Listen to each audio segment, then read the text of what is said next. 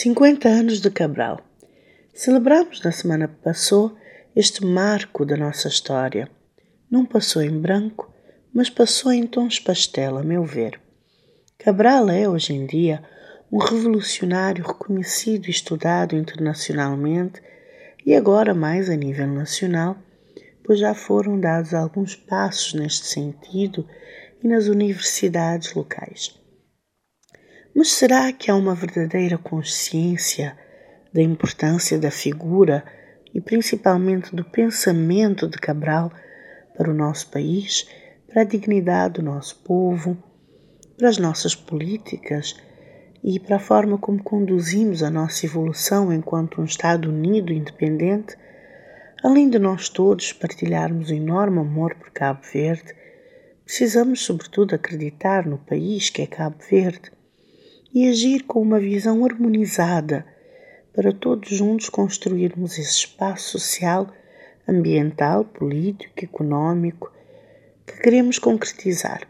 Portanto, temos que disseminar esta visão e, de alguma forma, ter um povo alfabetizado, educado com esta ideologia que, de alguma forma, também impulsionou a nossa nação.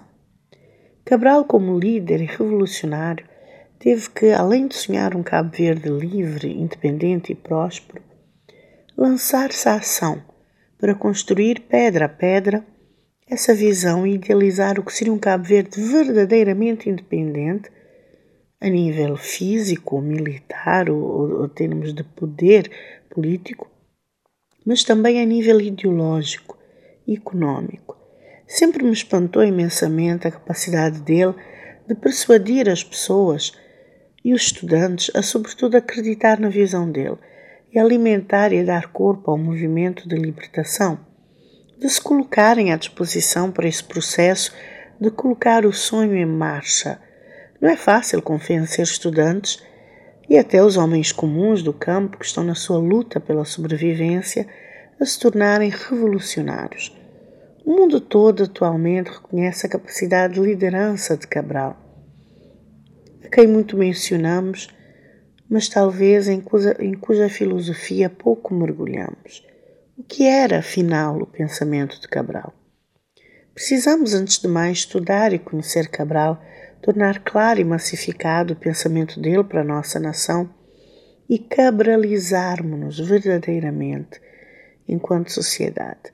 A forma como ele analisava a estrutura social e as possíveis soluções socialistas e africanistas com base na cultura e na história de África para o desenvolvimento de Guiné e Cabo Verde, observando a cultura, as crenças e tentando, um, de alguma forma, resolver o conflito de classes, antevendo uma mudança radical na consciência para não só nos libertarmos do modelo colonial e imperialista imposto, mas para causar uma verdadeira mudança na organização das estruturas de poder e de produção.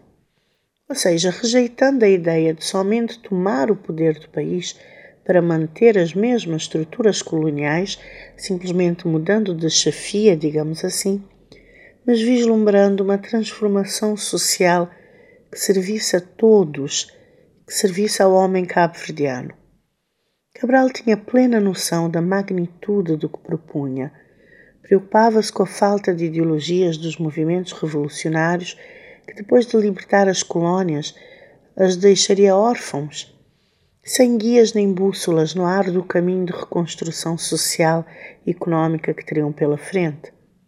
E para ele as pessoas lutavam não pelas ideias vãs intelectuais, mas por ideologias práticas que pudessem sentir no seu âmago ideologias que falassem e suportassem uma vida melhor, com desenvolvimento material na prática e que trouxesse uma vida de paz e prosperidade a todos.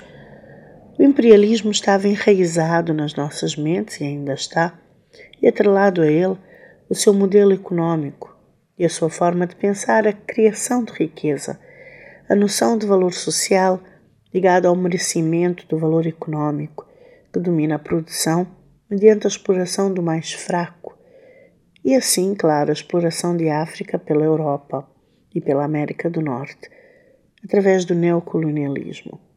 Portanto, toda essa luta de libertação passava pela transcendência da ideia de raças e, sobretudo, culturas superiores, que nos foi ensinado que ainda hoje vigora de várias formas, e passava pelo exercício de se pensar e se criar o futurismo africano, econômico e culturalmente. Pensar que soluções africanas seriam possíveis na era moderna e hoje fica a pergunta: qual era a ideologia de Cabral?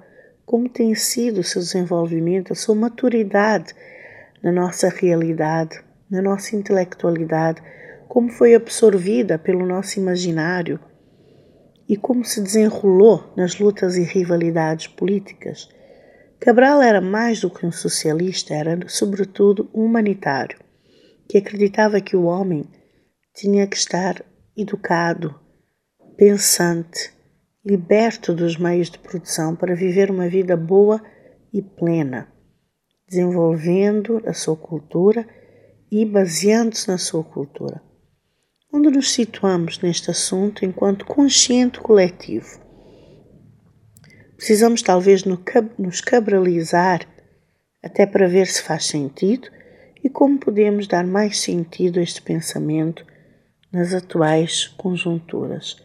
Cabralizemo-nos.